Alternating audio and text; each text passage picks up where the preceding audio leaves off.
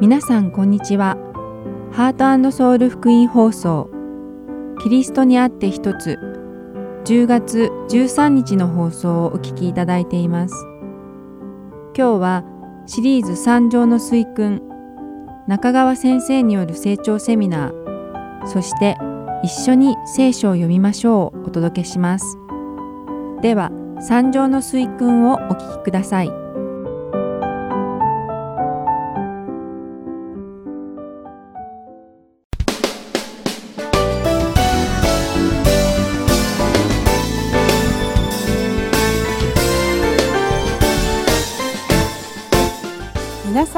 こんにちは。三条の水訓の時間です。お相手はともこクライマーです。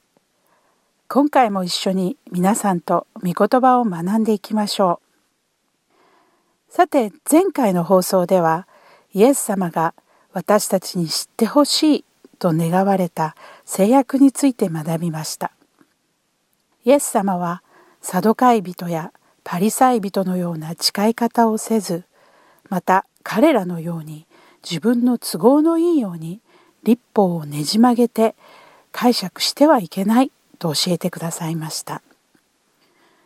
イエス様は私たちが誓願を立てる時にはいつでも真摯な気持ちを持って行動しなくてはならないと教えてくださいました。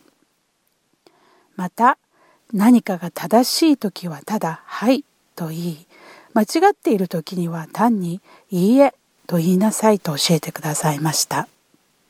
それ以上の言葉で答えるのは悪いことであるとも教えてくださいました。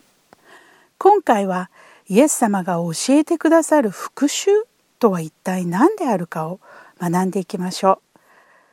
では早速マタイの福音書の第5章38節から42節を読んでみましょう。目には目で歯には歯でと言われたのをあなた方は聞いています。しかし私はあなた方に言います。悪いものに手向かってはいけません。あなたの右の方を打つようなものには左の方も向けなさい。あなたを告訴して下着を取ろうとする者には上着もやりなさい。あなたに1ミリオン行けと強いるようなものとは一緒に2ミリオン行きなさい。求める者には与え、借りようとする者は断らないようにしなさい。目には目をという表現はよく聞く言葉です。これはどういう意味かご存知ですか？この目には目をという表現は大抵何か自分に対して害をなした相手に対して仕返しをしたいと考えている場合に使われます。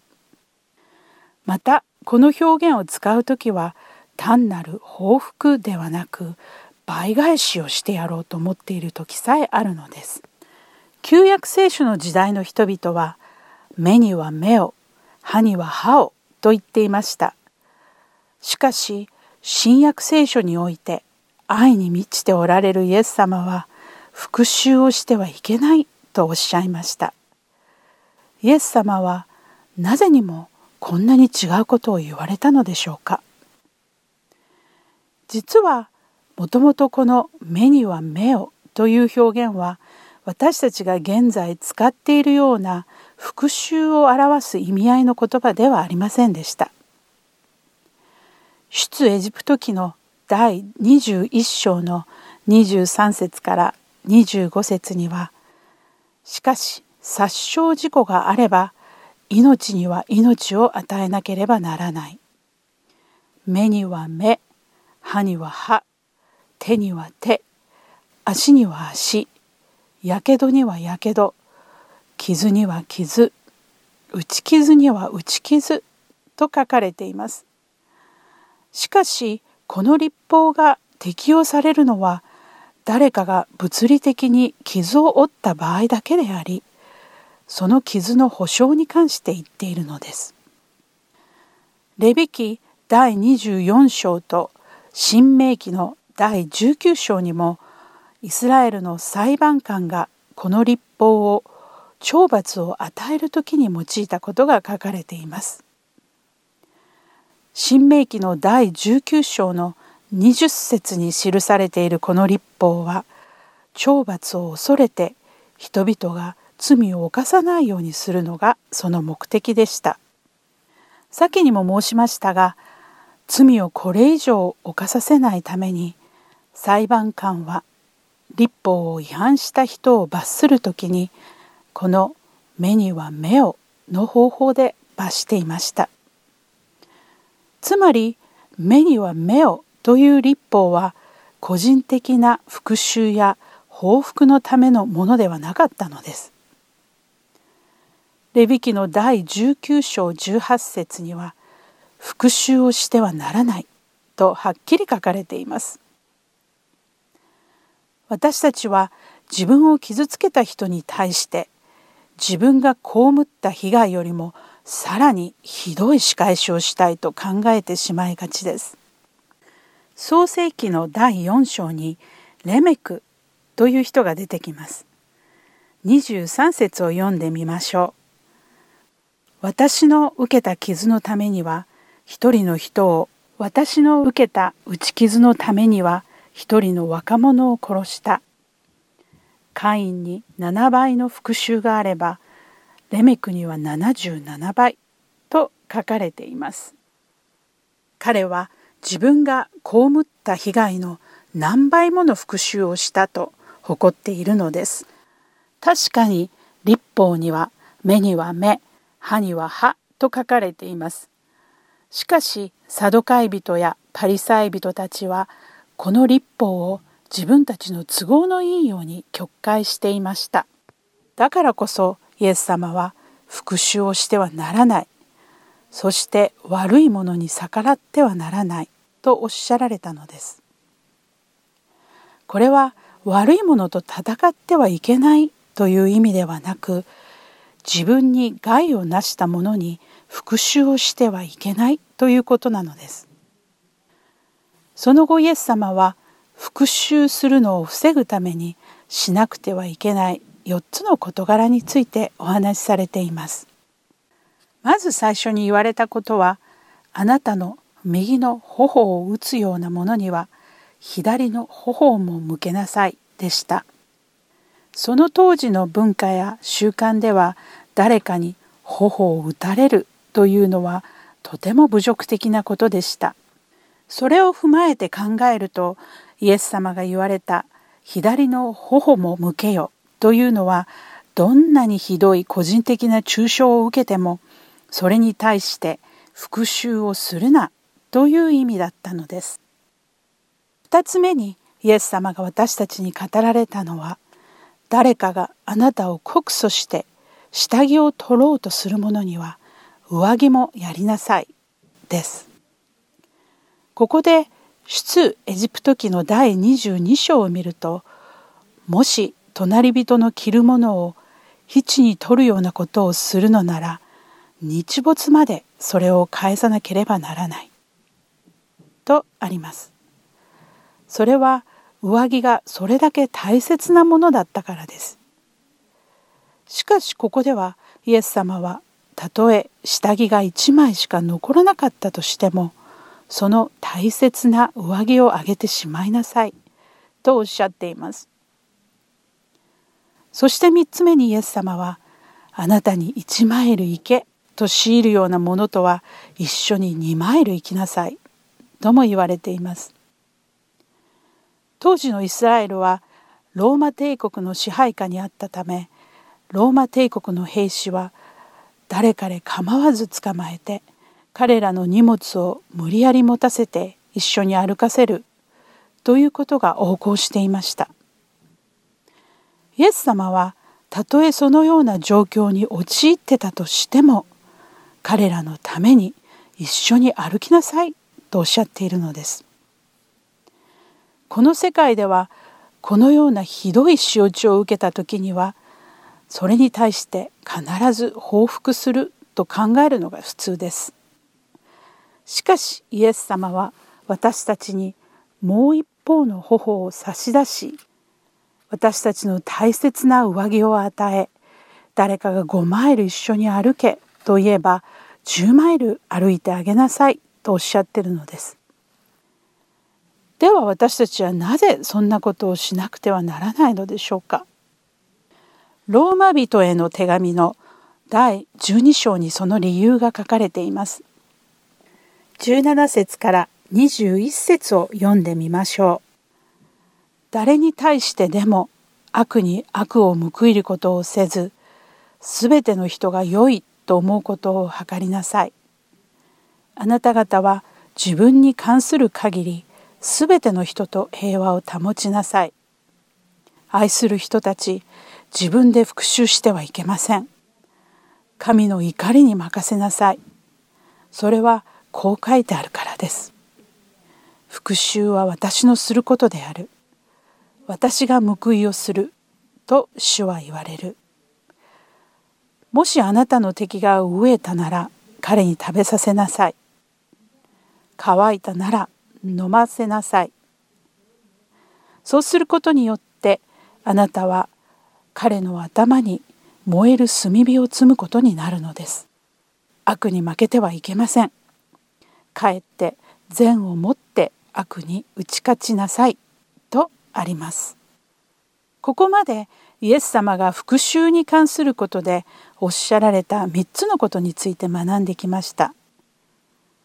3つのことで共通なのは復讐をするなということでした。その理由として復讐は神様の権限によるもので私たちにはその権限が与えられていないのです。私たちクリスチャンに悪さをした者は神様が私たちの代わりに罰してくださるのです。神様だけが復讐をすることができるお方だと分かれば私たちはその神様の教えに従い悪いことをした相手に叩かれた方の別の方も差し出すことができるし上着も差し出すことができるし10マイルだって一緒に歩けます。すると誰が恥ずかしい思いをするのでしょうか？それは私たちに悪いことをした人たちです。私たちの行動が正しく義に満ちたものなら彼らの行動はより悪く悪に移るからです。先ほどお読みしたローマ書の第12章20節にはもしあなたの敵が飢えたなら彼に食べさせなさい。乾いたなら飲ませなさい。そうすることによってあなたは彼の頭に燃える炭火を積むことになるのです。と書かれています。では彼らの頭に燃える炭火を積む？とは一体どういう意味なのでしょうか？多くの学者たちはこれはユダヤ人が悔い改めを行う際に頭に灰をかぶる慣習のことを示しているのではないかと考えています。つまり彼らが悪いことをしたと認識してそれを悔い改める行為をすることを意味しているのです。また旧約聖書において灰は神様の処罰を象徴しています。つまり灰を頭にかぶるということは神様が悪い行いを悔い改めない者たちを罰することを意味しているのです。私たちにひどいことをした人はその行いを悔い改めるかどうかは分かりません。しかし彼らを裁くのは私たちではなく神様なのです。私たちは人を裁くべきではないのです。さてイエス様の言われた4つ目の行いとは42節にある「求める者には与え借りようとする者は断らないようにしなさい」ということです。イエス様が私たちに言われた最初の3つは私たちを虐げる人たちに関することでしたが4つ目はそうではなくただ私たちに何かを求めている人に対する行動を言われています。私たちがどのような対応をするべきかを教えてくださっているのです。それは彼らが必要とすることを満たしてあげるということなのです。神様の御国を相続した人々は自分だけのことを考えずにイエス様に従う人々です。私たちがこの世においてイエス様に従いこういったことを行う人々になれることを願っています。今回はイエス様が私たちに学んでほしいと願われている復讐に関して学んできました。次回の放送ではこれをさらに深く掘り下げイエス様が言われた復讐をせずに自分の敵を愛しなさいとはどういうことなのかを学ぶ予定です。それではまた来週三条の水訓でお会いしましょう。お相手はともこクライマーでした。さようなら。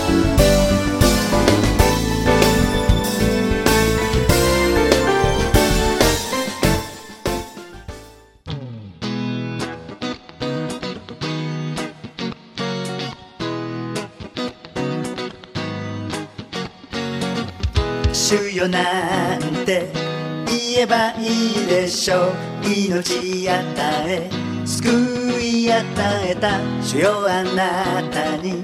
全て捧げる皆のため光となります。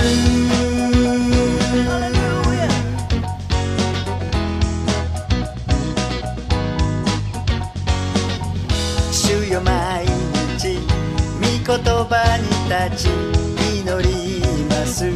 あなたを知るため一歩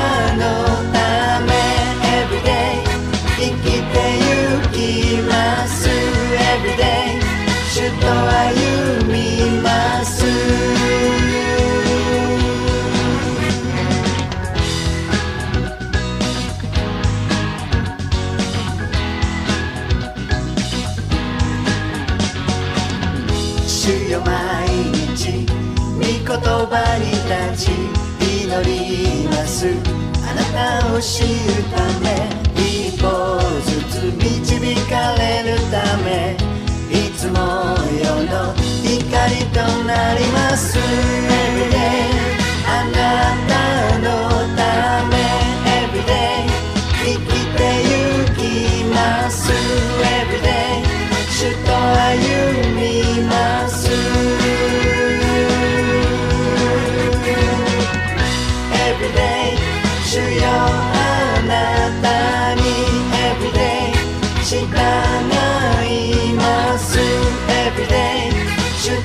と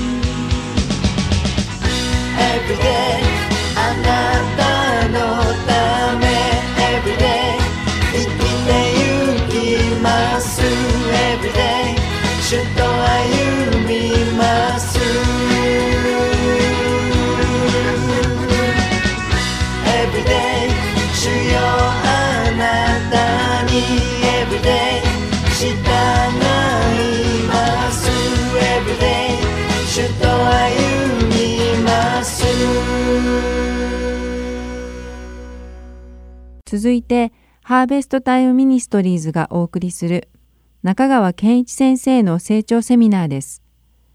今日は成長する命第8課羊として前半をお送りします。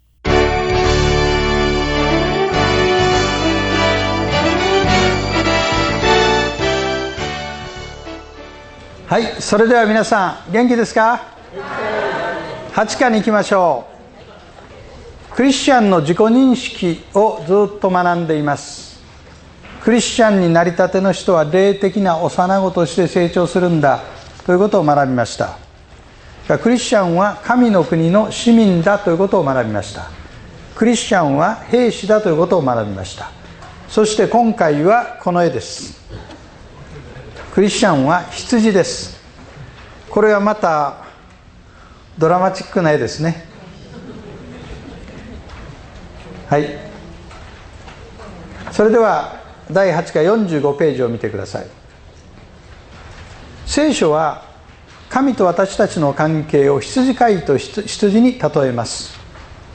羊が持っているいくつかの特徴を考えるとそれもなるほどとうなずくことができます。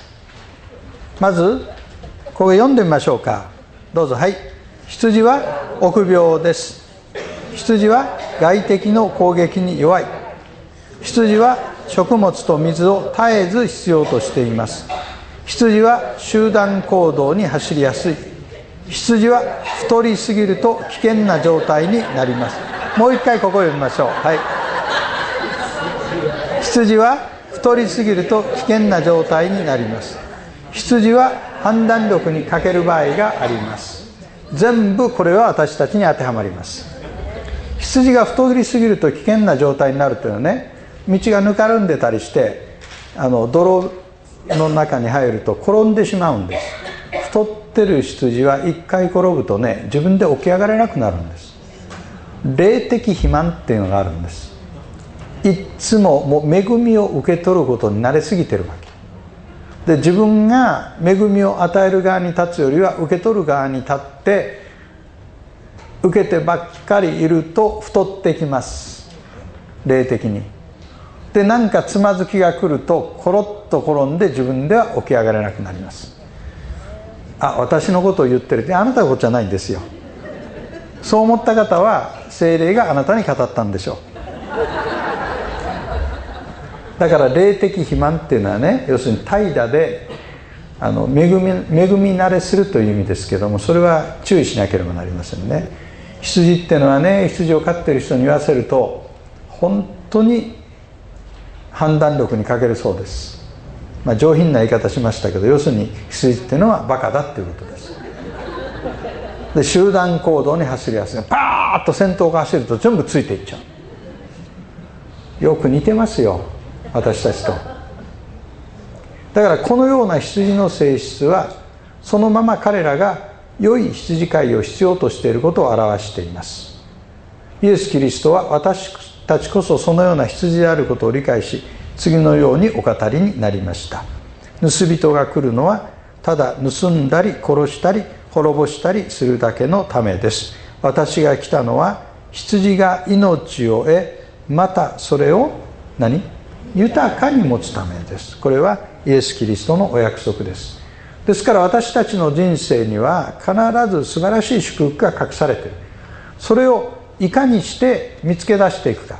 だから今日のこの第8課の学びはこれはいわゆる神の導きをどういうふうに判定したらいいかということです。これを今から見ていきます。1番目。あの羊を見てくださいね。岩場に羊がいるでしょ？わかる？危ないとこいるじゃない。何頭いますか？3頭いますね。あの可愛い羊がいるじゃない。サングラスかけたりして。ね。目隠ししてるのもいるね。まずね一番下で怯えてるのがある。わかる？怯えてる羊。その前に3頭の羊ですけど45ページの1番。導きを誤って受け取ると重大な失敗につながります。神は一人一人の人生に計画をお持ちですが全ての人がその計画を発見し祝福のうちを歩んでいるわけではありません。導きを確認することは祝福された人生の基本的な条件ですがそこには導きの原則を学ぶという科学性がありその原則を適用するという芸術性があります。これね導きを確認していくっていうのはこれは芸術なんです。人生は芸術ですよ、日本にも人生劇場なんて言葉ありますけどまさに人生というのは芸術です。いかに生きるか芸術です。だからこのいかに生きるかっていうこの芸術は自分の手に奪い返さなければなりません。誰かに決めさせてはなりません。あなたの人生はあなたで決めなきゃいけない。あなたと神様の間で決めなきゃいけないんですね。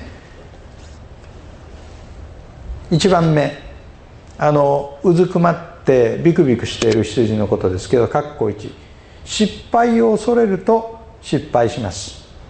変な言い方だけど。失敗を恐れていると失敗するよ。恐れには信仰と同じぐらいの力があります。それは否定的な方向に働く力です。力には2種類あるんだ。ポジティブな力とネガティブな力と。例えば火事場の力っていうじゃない。火事が起こると普段持てないようなの持っちゃうあれはネガティブなところから来ている力です。ある人が旅しててね穴の中に落ち込んだそうです。それで這い上がれないわけです。いくら上がろうとしても。もうしょうがないから夜が明けて人が来るまで待とうと思ってそして穴の底で寝そべって寝てるわけですね。そう別の旅人がやってきてその人も落ち込むんです。どさっと来るわけです。その時に先に寝ていた人がギャーッと言って穴から飛び出て逃げていったそうです。彼はいくらやっても出れなかったのに驚いた時にびっくりした時に恐れた時に超えることができたんです。これはネガティブな力です。いつもネガティブな力で動いてるといつか人は破産しますよ。あのストレスでもうダメになってしまう人がいるでしょ？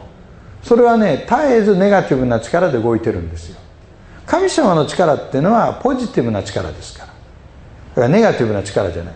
だから考えておきたいのは恐れとかあるいは何だろうね憎しみとかいうものは力を持ってます。憎しみの力なんてもすごいよ。それは必ず人から喜びを奪いその人を束縛する力であり多くの場合それがサタンから来ています。私たちが最も恐れなければいけないのは失敗への恐れです。失敗することを恐れてなすべきことができなくなることです。皆さんは神様の御用をするときにいいですか？あなたがどんなに自分がまだ未熟で不十分だと思っても特に若い人で御言葉を説く人。恐れないで堂々とやりなさい。あなたは神の施設だからです。いいですか？恐れてはなります。パウロだって恐れたんです。その時に神様は恐れないで語り続けようとパウロに言いました。私たちはこれをやったら失敗するんじゃないかあれをやったら失敗するんじゃないかと恐れによって神の祝福と導きを見失ってはなりません。堂々とやるんです。いいですか？2つ目。定まった自分の計画に固執すると失敗します。それがあの2頭目の羊。ですあのね羊上に上の段に乗ってる羊2頭いるでしょ？右と左と違うんです。目にかけてるものが。右の羊は何かけてる？サングラスでしょ？隣の羊は何やってるあれ？目隠しで分かる？こういうふうに。あの馬なんか走らせるとこうやってるよね。なんでやってるのあれ？よその馬を見ないようにね。前だけ見るようにあのクリスチャンで時々これつけてる人多いね。つまり自分の計画しか見てないんです。神様は別のところに導こうとされてるのを自分の計画に固執してる。それはまあいわばこれ霊的な幼子だけどね。あの百貨店に行ってだだこねてる子供見たことある？ああ買ってくれなきゃってもうるさいからしょうがないから買ってあげるじゃない。人間の場合は。神様は絶対だだこねても動かない。だから最初から自分の計画を持って神に近づいてきても導きを発見できるものではない。よくラジオなんかで人生相談やってるじゃない。あれ聞いてたらね相談してくる人は困ってしてくる人もいるけど大体8割9割はね答え持ってて回答者にその答えを言ってほしかってかけてきてるような感じの人多いよね。クリスチャンも自分の願いを神から与えられるっていうのはいいんだけれども自分の願いに固執していると導きが見えなくなる。3番目あのサングラスかけてる人。あれは見えてないんですね。導きの原則について無知な人は失敗する。46ページ。導きの原則について学ぼうとしない人は免許証なしに車を走らせる人のようなもんです。あらゆるところに危険が待ち伏せしています。あの時々ね会うたびにやってること変わってる人っていない？いや神に導かそういう人に限ってね導きを受けてとかね。ここに行くように召されてとかいう言葉をキラキラする言葉をいくつも使ってんだけど今度会ったらまた何か別のことやってる。これはこういう人はねやっぱりね落ち着きがないですよ。導きの原則について無知だから失敗するわけです。2番目46ページに「神の御心を歩む人々は祝福を受けます」まあ、あの岩棚の羊と違ってちゃんと道を歩いてる人いるじゃない。人じゃないな羊が。ね。神は一人一人のために祝福の道を用意していてくださる。どんな問題の中にも絶望の中にも必ず祝福の道が一本あります。これが私たちがキリストにあって神に対して抱いている信仰です。今から4つ導きに関する一般原則を話をします。4つというのは何なのかそれはまずあの絵を見ると羊が門をくぐっていますね。門がいくつありますか？3つあるでしょう。それから3つ目の門をくぐった道の右側に他の羊が立ってるでしょ？この3つの門と道端の羊が一般原則です。第一のを見てください。第一の門の上に何が立ってますか？聖書です。一番基本的なのは聖書による促しです。御言葉による促しです。時々普段読んでる御言葉がある状況に対して生きている生き物のように心に突き刺さったり語りかけたりしてくることがあります。御言葉による促しと言います。そういうの。聖書は次のように自己表現しています。聖書は光です。聖書は雨です。聖書は食物です。聖書は火です。聖書は種です。聖書は剣です。だから御言葉に親しみそれを読んでいるうちに促しが来る。だから何か起こそうとする時にそれが御心かどうか求めるのに神様御言葉をくださいという言い方は非常に重要です。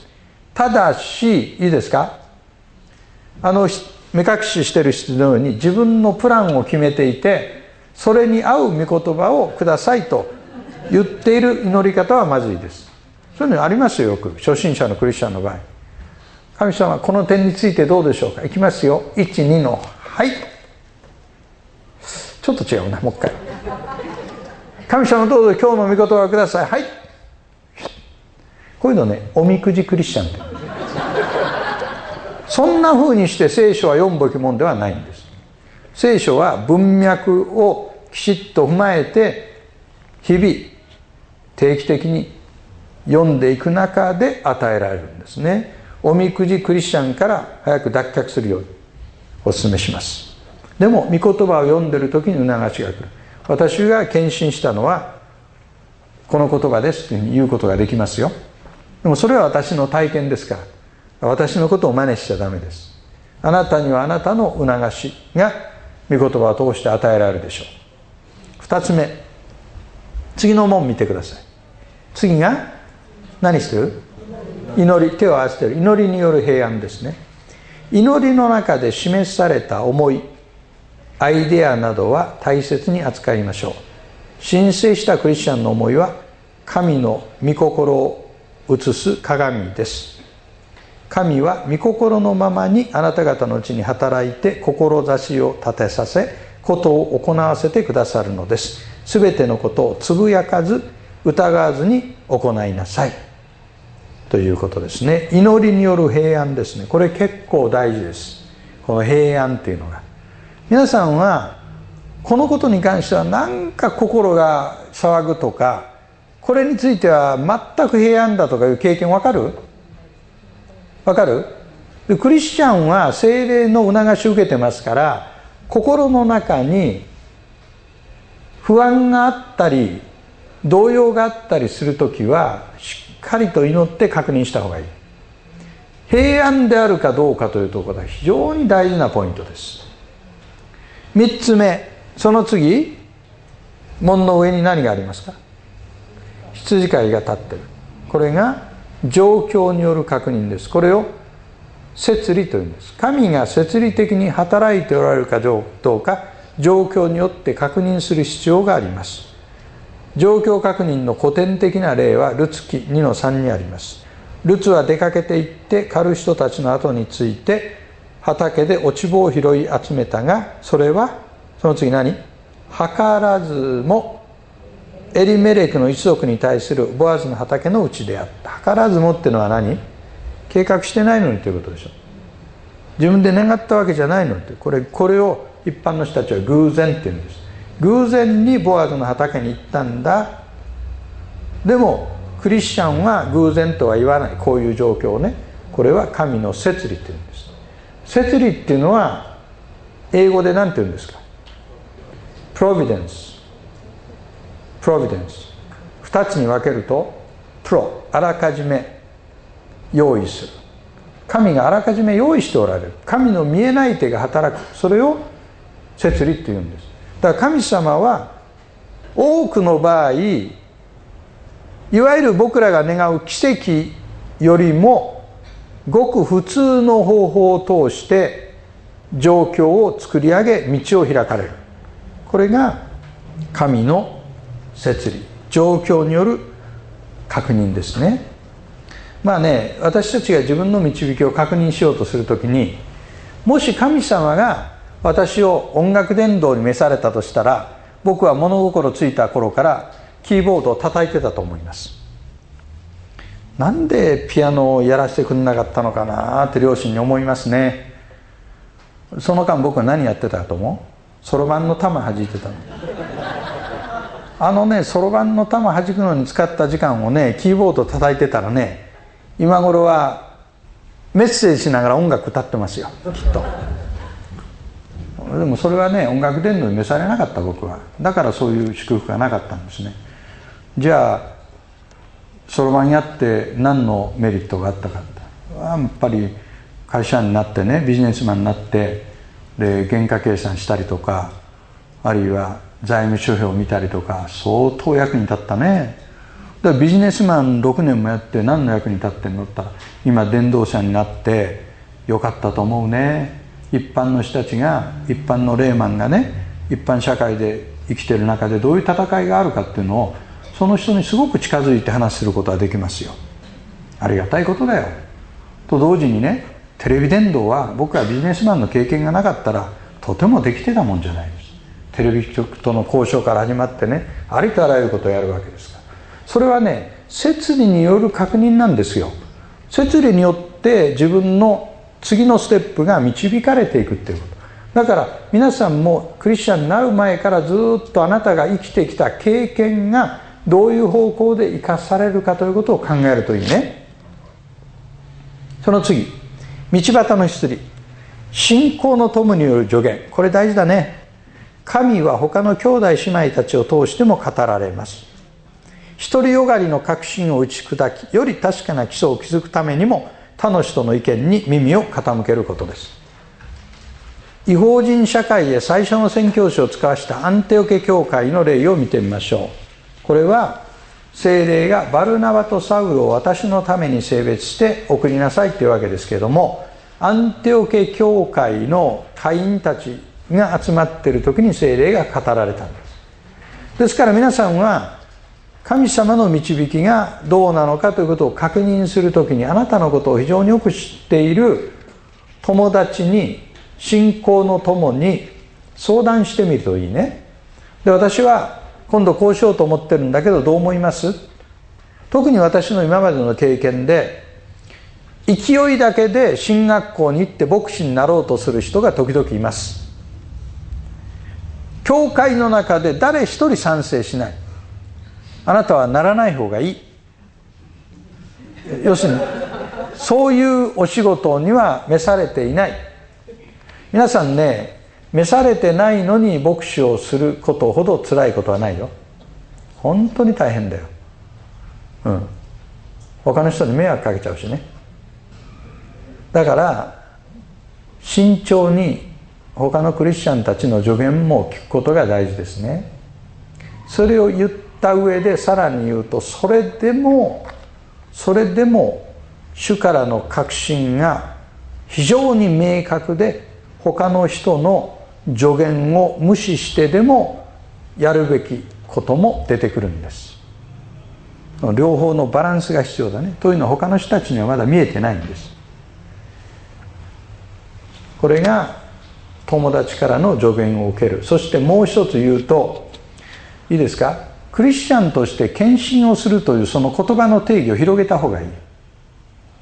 ね、御言葉を直接語るのも奉仕だけれどもしかし神の国を拡大するためのしもべっていうのはいろんな働きがあるんですだからもっともっと献身とか奉仕とかいう言葉の意味を広げて一人一人がおのおのが与えられている賜物に従いおのおのが派遣される場所で神様に仕えていくということをする。これが非常に重要なことですね。ここまでが導きに関する一般原則ですね。じゃあ絵を見ながら確認してみましょう。岩場で危険な状態にある羊たち。導きを誤って受け取ると重大な失敗につながります。1番目恐れてる羊。失敗を恐れると失敗します。2番目目隠しをしている羊。定まった自分の計画に固執すると失敗します。3番目サングラスをした羊。導きについて無知な人は失敗します。2番一本の道を歩む羊たち。神の御心を歩む人々は祝福を受けます。1聖書の門。御言葉による促し。2祈りの門。祈りによる平安。3羊飼いの杖の門。状況による確認。これが羊飼いが杖で導いてくださるわけ。です開いたり閉じたりする4番目道端の羊たち。これは信仰の友による助言。これが一般原則です。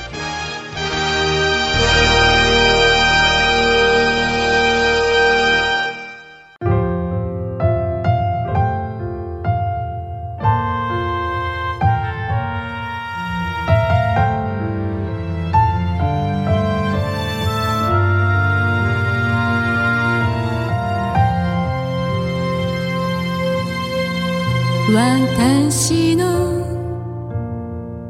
重荷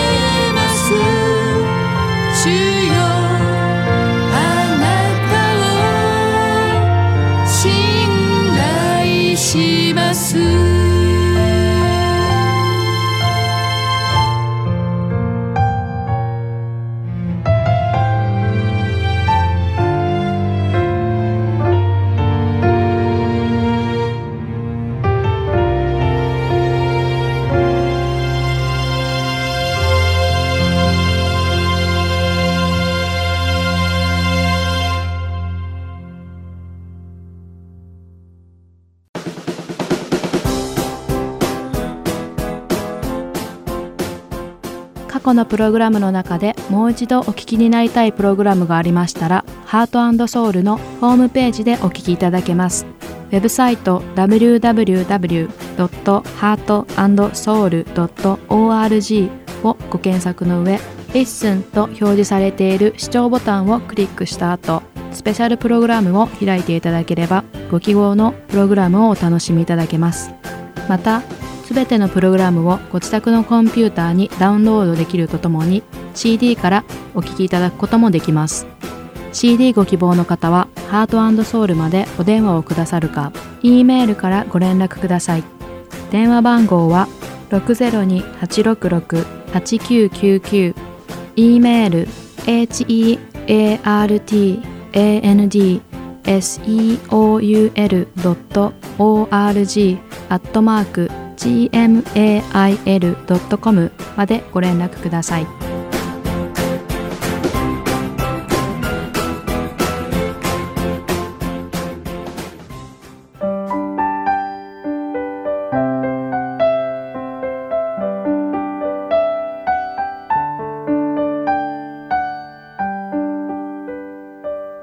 次は一緒に聖書を読みましょうお聞きください。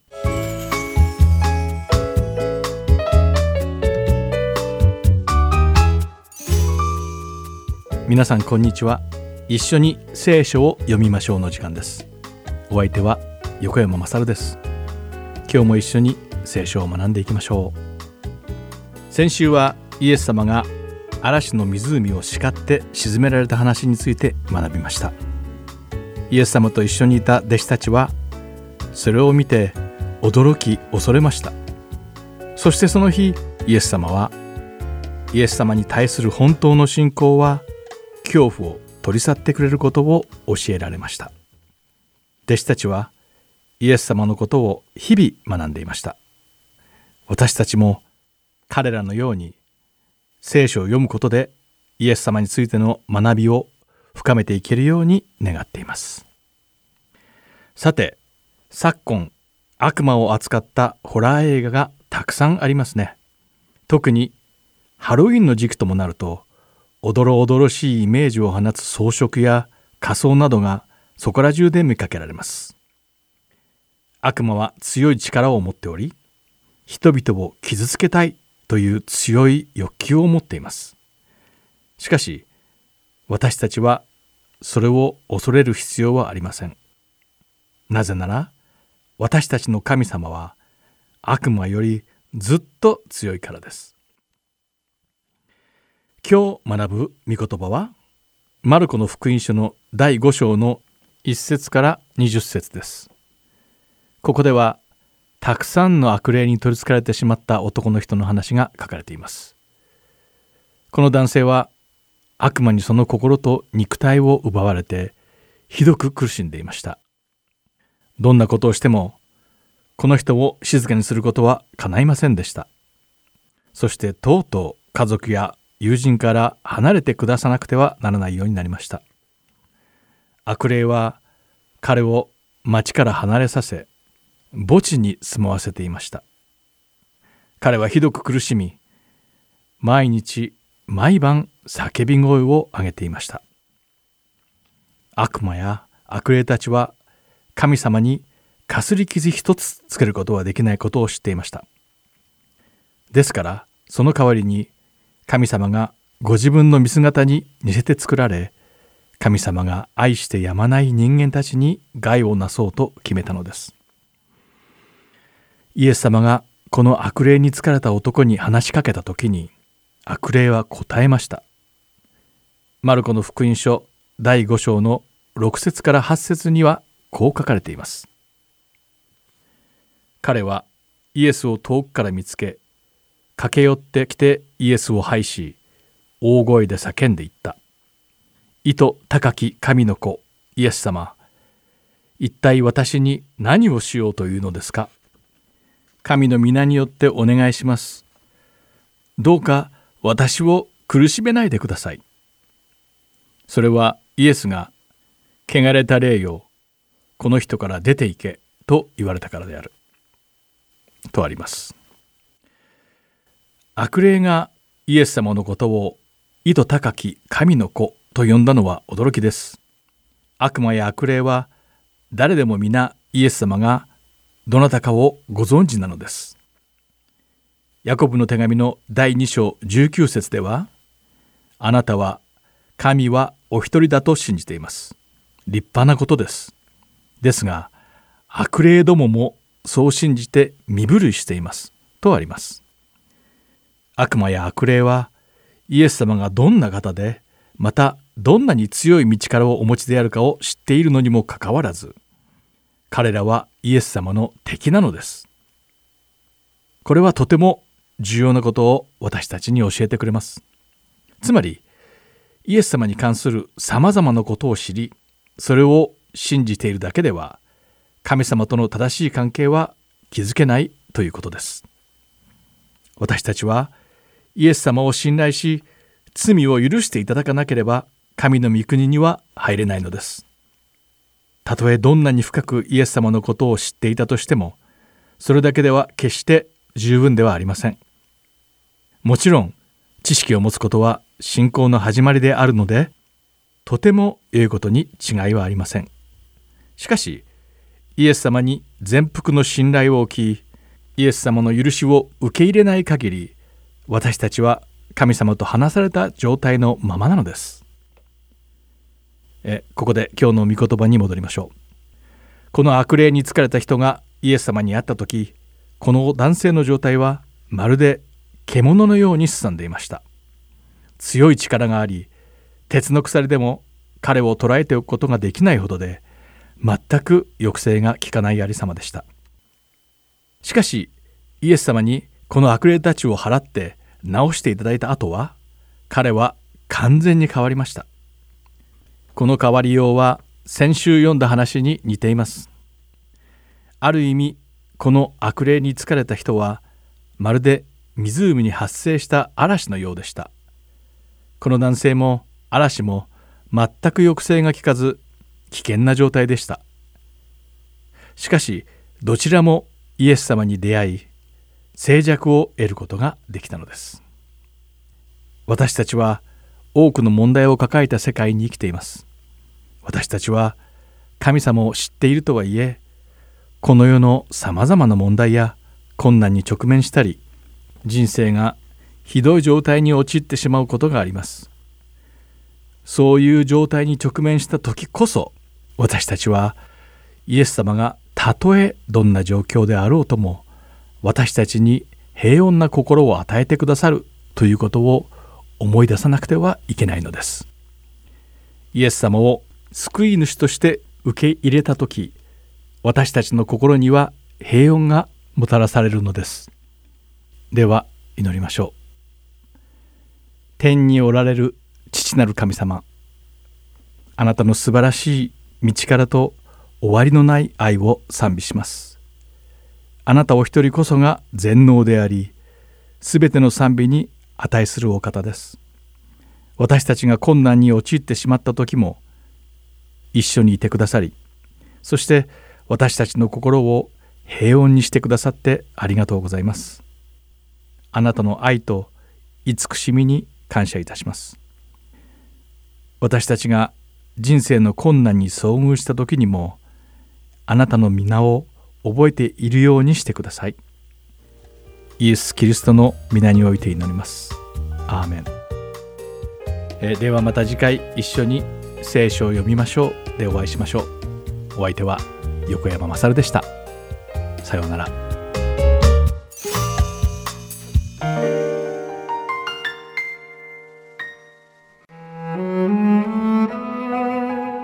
今週はマルコの福音書。第5章1節から20節までをお読みいたします。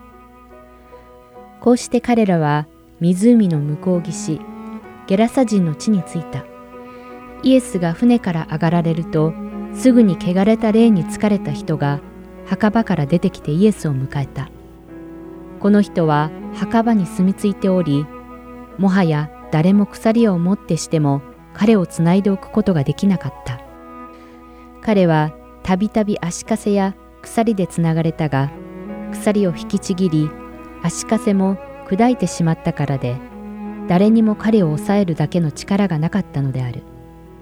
それで彼は夜昼となく墓場や山で叫び続け、石で自分の体を傷つけていた。彼はイエスを遠くから見つけ、駆け寄ってきてイエスを拝し、大声で叫んでいった。意図高き神の子イエス様、一体私に何をしようというのですか？神の皆によってお願いします。どうか私を苦しめないでください。それはイエスが汚れた霊よ、この人から出て行け、と言われたからである。それで、お前の名は何かとお尋ねになると、私の名はレギオンです。私たちは大勢ですからと言った。そして自分たちをこの地方から追い出さないでくださいと懇願した。ところで、そこの山腹に豚の大群が飼ってあった。彼らはイエスに願っていった。私たちを豚の中に送って彼らに乗り移らせてください。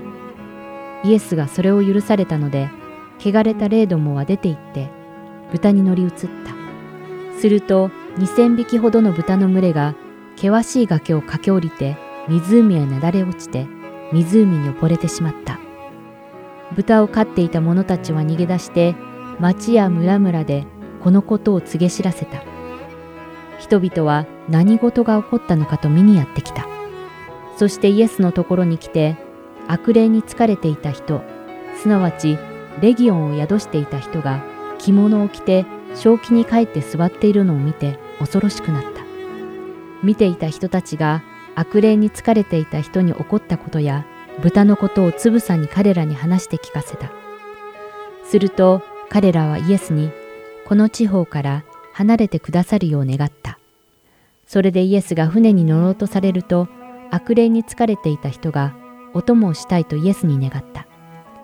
しかしお許しにならないで彼にこう言われた。